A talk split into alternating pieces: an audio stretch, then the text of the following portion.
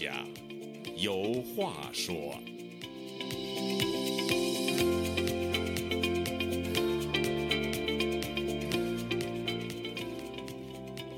听众朋友，大家好，欢迎您再次来到《周家有话说》这个栏目，我是主持人家园。不知是哪位哲人说过，如果尖锐的批评完全消失，温和的批评将变得刺耳；如果温和的批评也不被允许，沉默将被认为居心叵测；如果沉默也不再被允许，赞扬不够卖力将是一种罪过。如果只允许一种声音存在，那么唯一存在的那个声音就是谎言。远的不说，过去三年中国发生的一切，再再印证了上述这段话。二零一九年十二月三十号，武汉眼科医生李文亮出于职业警觉和自身的良知，在微信大学同学群里发出警讯说，华南水果海鲜市场确诊了七例 SARS。正在他们的医院接受隔离。后来，李文亮又强调说是新冠病毒。然而三天后，李文亮却遭到当地派出所的训诫。很显然，当局把这位有良知、被世人称为“疫情吹哨人”的李文亮医生视为造谣者。之后发生的一切已经为李文亮医生证明，但代价是惨重的。全世界有六百多万人。因感染新冠病毒失去生命，其中包括李文亮医生。官方公布的李文亮死亡时间是二零二零年二月七号。李文亮在去世前曾接受媒体访问，他在生命的最后时刻发出感慨：一个健康的社会不应该只有一种声音。今年是李文亮医生去世三周年，世界许多地方都举行了纪念李文亮的活动。纽约中央公园里有一把为纪念李文亮医生而设立的长椅，上面用中文写着：“一个健康的社会不应该只有一种声音。”我认为纪念李文亮医生的最好方式就是努力将中国变成一个健康的社会。在这样的社会里，所有像李文亮医生的人都能够发出自己的声音。在这次的“周家有话说”栏目里，我和周孝正教授。聊聊三年后纪念李文亮医生的意义，以及中国如何才能成为一个健康社会。周教授，我记得三年前呢，我们就做过一期有关李文亮医生去世的节目。三年过去了，中国都发生了哪些改变，或者说什么都没有改变？上中学的时候学过一篇高尔基的名著，叫做《海燕》。哎，李文亮就是中国的海燕。为什么给他起个名叫吹哨人？他作为一个临床医生，发现了一种新型的传染病，他就发声了。哎，所以给他起个名叫吹哨。吹哨就希望大家能够警醒、警惕传染病，不要泛滥。嗯。但是非常的可悲，他就泛滥了，泛滥了三年，正好是李文亮逝世三周年，就是相当于海燕嘛。说那个海燕在在这个像一道黑色的闪电，他告诉大伙儿。最后有一句话就是“暴风雨快来了”。嗯，果然，人家三年以前李文亮就说了，新型的传染病已经发现了。他跟几个同学或者是同事就说了，完了，当局他就训诫人家，其实就是吓唬人家嘛。嗯，就不让你说。最后李文亮正好也不幸感染了，就死了。现在正好三年，所以李文亮就是中国的海燕。对，最有讽刺的意思就是非常具有讽刺意味的，就是。呃，训诫完了以后，没有多长时间，这个病毒就大范围的传播。一开始，当武汉开始的时候，因为当时李文亮他只是一种警醒，他作为一个医生，他本着这个职业的这种呃嗅觉哈，他发现这个病毒或者说这个病跟原来的不一样，怎么那么多人到他那个医院去就诊？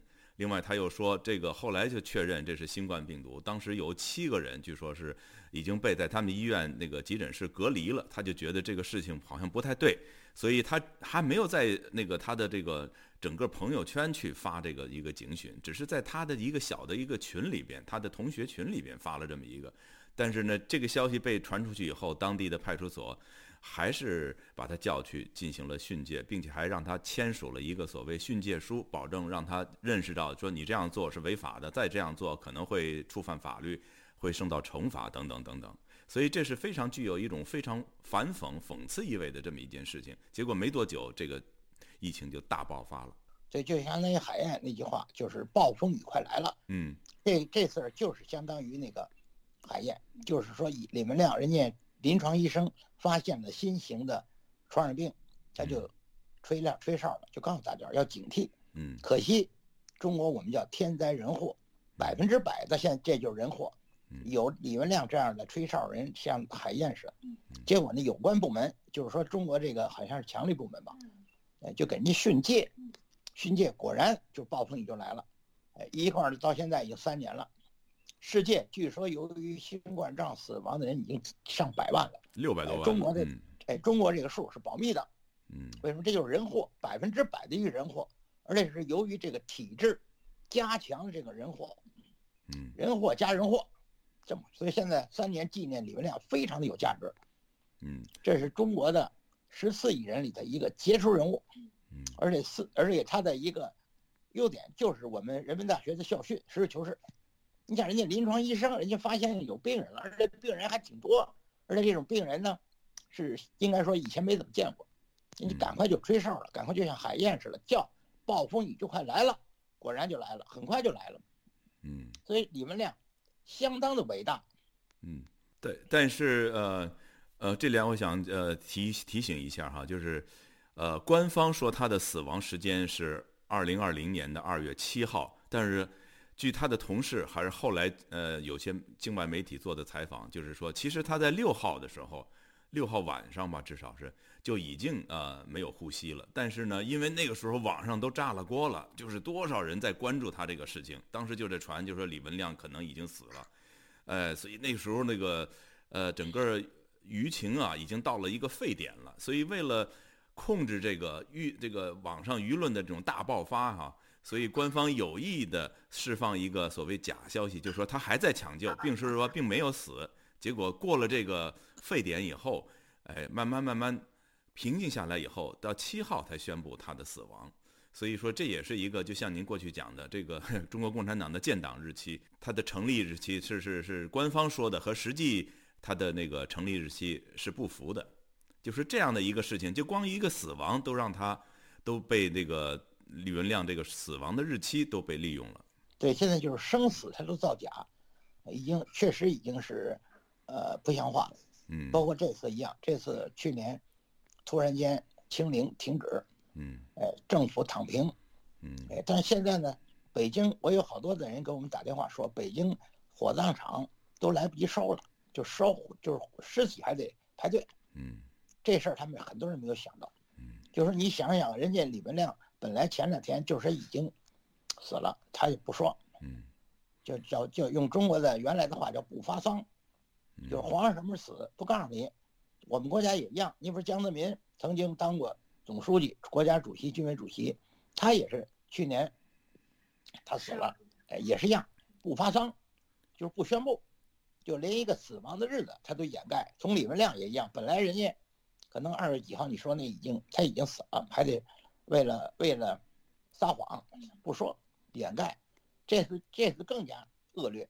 你想死了多少人？北京，结果现在不就是当时我记得武汉也一样，武汉。死了死了人也不让说，最后呢火葬场烧烧了，到来年清明节大伙儿给去扫墓去，还得保密，那骨灰盒都不让你说，嗯，因为你想你人家死了，你给人烧了有骨灰，骨灰大伙儿都买一骨灰盒，那骨灰盒卖多少不让说，简单说一个谎言接着一个谎言，但是你撒连环谎言必然要被戳破，这次也是一样，你想想，哎，这个就最近这个中国派了一个。有动力的一个会飞的气球，中国应该叫飞艇。嗯，中国原来就说这是一气球，哎，它被气流给飘过来。嗯，哎，后来又变了。为什么那个那个气那个气球它不是气球，它是一个飞艇，它有动力，有它一系列的装置。后来前几天美国总统下令把它击落了。哎，中国政府关于这个这个气球的事儿，前后说了三个。不一样，不一样，就包括这次你说这个说这个这这个什么这个李文亮也一样，不一样。一开始训诫人家，想吓唬人家，人家是个临床医生，发现这种新型的传染病，人就说了，说了就就训诫吓唬人家，就突然间人家也死了。嗯，这就是一个谎言接着一个谎言。哎，通过去年的这个清零突然间停止，哎，这个风控突然间也停止了。嗯，到现在还是一样不让你说，包括这个那个那个胡鑫宇也一样，胡鑫宇都死了，据说他们说一百零六天了，还是不让说，不让说就不让说吧。哎，他居然间他做贼心虚，他搞了一个新闻发布会，哎，那主席台上坐了好几个人，这边还有一些记者问，一个谎言接着一个谎言。但是现在呢，中国广大的老百姓不信，当然不信了。你这政府的公信力已经没有了。你想，你连一个死的原因你都不让说，嗯，所以我们我们通常讲讲，就是说一个人不怕犯错误，嗯，但是尽量避免犯同样的错误。那你看中国过去的几十年的历史，它总是犯同样的错误。比如说您我们在过去的节目里边，您经常提到的这个十几年前的那个 SARS，那我们从这个 SARS 这个呃这个大的这个流行病这个这个事件里边，那学到了什么教训呢？就是说，你当时也有一个吹哨人呢，就是那个呃军医嘛，蒋彦勇，对蒋彦勇。所以说，当时好像就是因为蒋彦勇作为一个吹哨人来讲，他警警告世人说这个不是一般的病情，我你要不要要要要公布真相，所以才避免了这个 SARS 大呃没有出现大规模像现在这个这个新冠疫情这样的流行。那么那个事件之后，好像我们并没有学到教训。那现在又出现了这个这个新冠，这十几年以后又出现了这个新冠，但是新冠这个好像现在三年过去了，呃，似乎是消停了一些，啊，这个中国的社会也开放了，但是好像这到底我们学到了这个教训了吗？这个教训我认为就是一个要让人家说话，但是你看你现在能够自由说话吗？还是不行啊，对吧？对你说的特别对，就是说呢，呃，你封不住人的嘴，特别是现在有互联网，嗯有这个现代的技术，你封不住了。包括这个胡鑫宇，你本来呢是的，他的死亡原因肯定他们知道，知道就是不说，不说呢还要强忍着说，就撒死谎，还居然恬不知耻的举行个记者招待会，这叫越抹越黑。他没有吸取正面的教训。嗯，所以这就是用那句话，就是捣乱失败，再捣乱再失败，嗯直至灭亡。用原来一句话，就带着荒野的脑袋见上帝。对呀、我记得我还有就是我说刚才说那句话，海燕那句话，嗯哎，暴风雨快来了。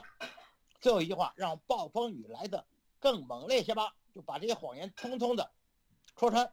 所以说，这个这个李文亮这个事情，呃，三年过去了，人们纪念他，其实不光是呃纪念这样一个为为这些众人呃吹哨的这么一个医生，而且主要是这个他的他的深意，他的含义就是说，嗯、就像李文亮医生在最后时刻发出的一些感慨哈，一个健康的社会不应该只有一种声音。可是呢，嗯、这就是让人们知道。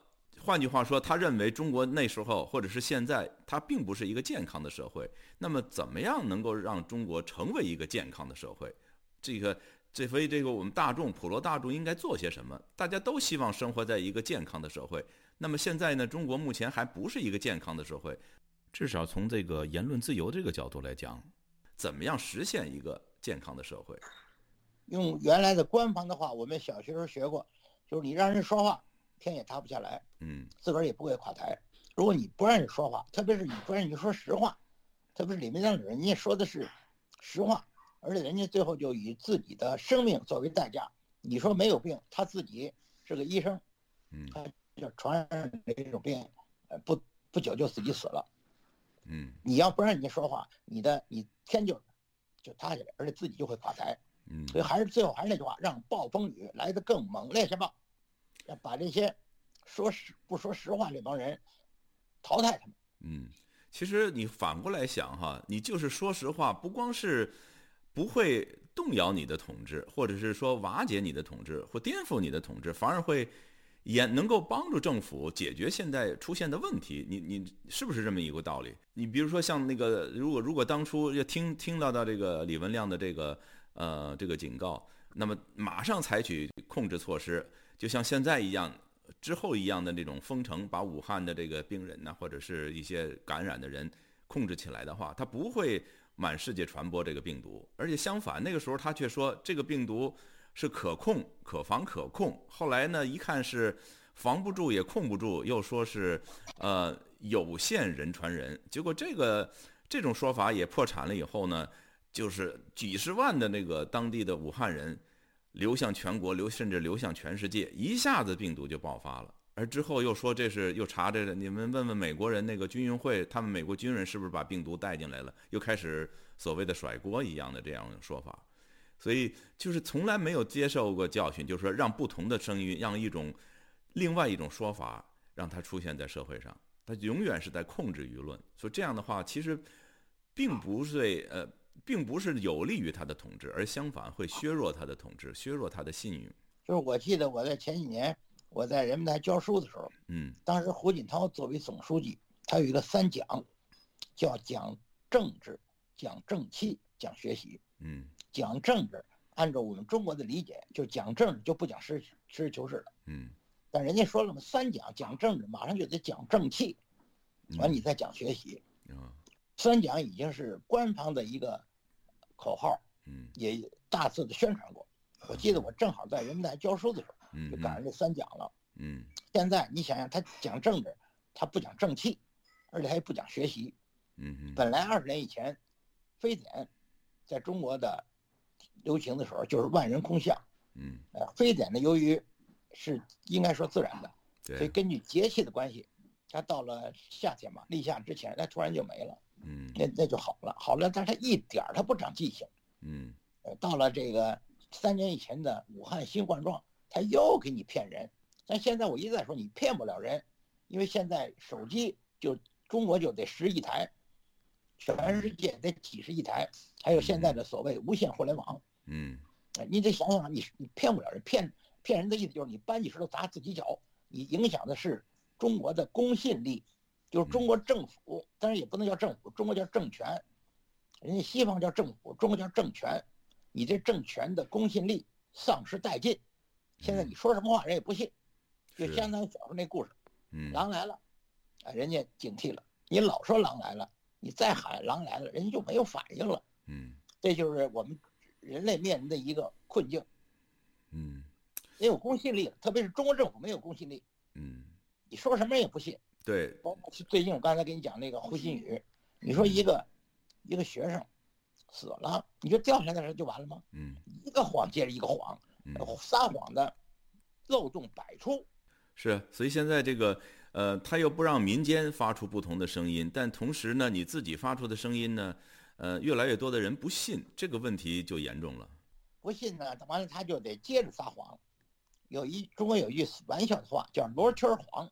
嗯，就是叫或者叫连环计，一个谎言接着一个谎言，完了人家戳穿一个，再戳穿第二个，或者是用一个谎去谎去去圆另外一个谎，而撒谎就越来越离谱了，嗯，是吧？越来越容易被戳穿了，嗯，因为人类的文明不断的在进步，信息也不断的在流通，嗯，所以说我就是三年以后，我看除了中国大陆。没看到有那种成成规模的这样公开的纪念李文亮，呃，在海外，呃，在美国呀，在欧洲啊，嗯，都出现了很多地方都出现了这个纪念呃李文亮的这个活动，所以这也是让人们呃不要忘记他。呃，纽约的中央公园为他还设立了一把椅子，就我记得当年他呃逝世之后就把这椅子放呃立在那儿了，然后呢。上边有一有一行那个中文字，就是用他最后的那个感慨，嗯，写上的一个中文字，就是一个健康的社会不应该只有一种声音，嗯，就是这样用这样的一种呃感慨去警示呃这个现在的人，就说你们要为这个健康的社会，一个健康的社会呃去努力，因为他认为他之所以被训诫，就是因为那个时候中国不是一个健康的社会，但是现在我看。中国还是不能够称之为一个健康的社会，因为它还是只有一种声音。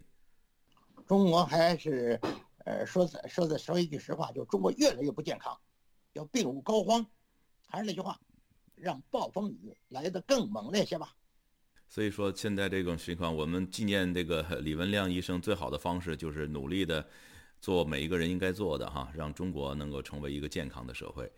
这个努力的的推动这种言论自由，因为你从这个过去这三年，呃，发生这个疫情以来，越来越多的人认识到，嗯，一个呃言论表达自由，在一个社会里是多么重要啊，多么重要。对，嗯。你们这个自由亚洲也是啊，全球都能够听见你们的正义的声音，他不是不让你，不是说你不让你表达，是你首先得让你说实话，说正确的话。所谓讲政治，紧接着就是得讲正气。呃，李文亮医生逝世之后，还有每年他的忌日呢，网上都会出现大量的悼念李文亮医生的文章和文字。那么呢，在这期节目结束之前呢，呃，我想再次献上三年前李文亮医生去世之后呢，网上流传的一篇悼念诗词：“文亮一路走好。”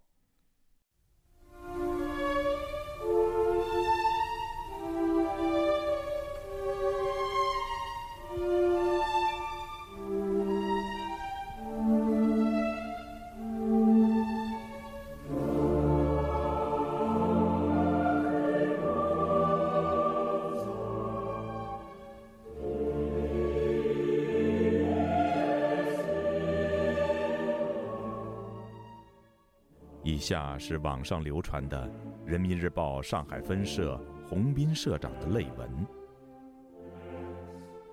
我们愤怒于你的预警被当成谣言，我们伤痛于你的死亡竟不是谣言。你从来和谣言无缘，却被迫因造谣而拒绝悔过。现在，因为不信你的哨声，你的国家停摆，你的心脏停跳，还要怎样惨重的代价，才能让你和你们的哨声嘹亮，动彻东方？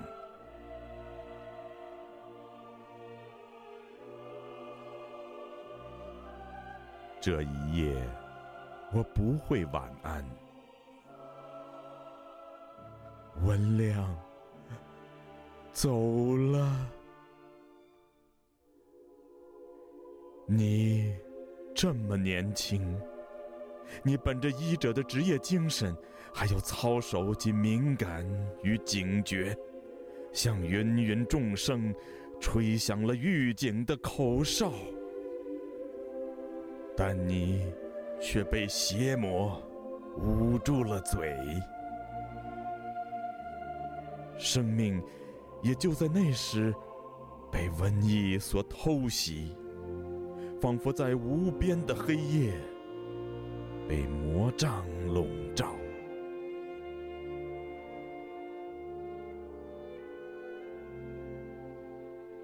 如果一切的如果。没有被冷漠所遮蔽，没有被无知所无耻。今天的中州大地不会千寸碧立，更不会万户萧疏。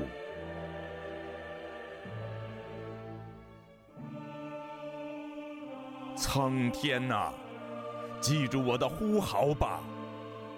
不要忘记。这个年轻的生命，记住他所造的谣。愿天堂里没有黑暗，更不会有禁言。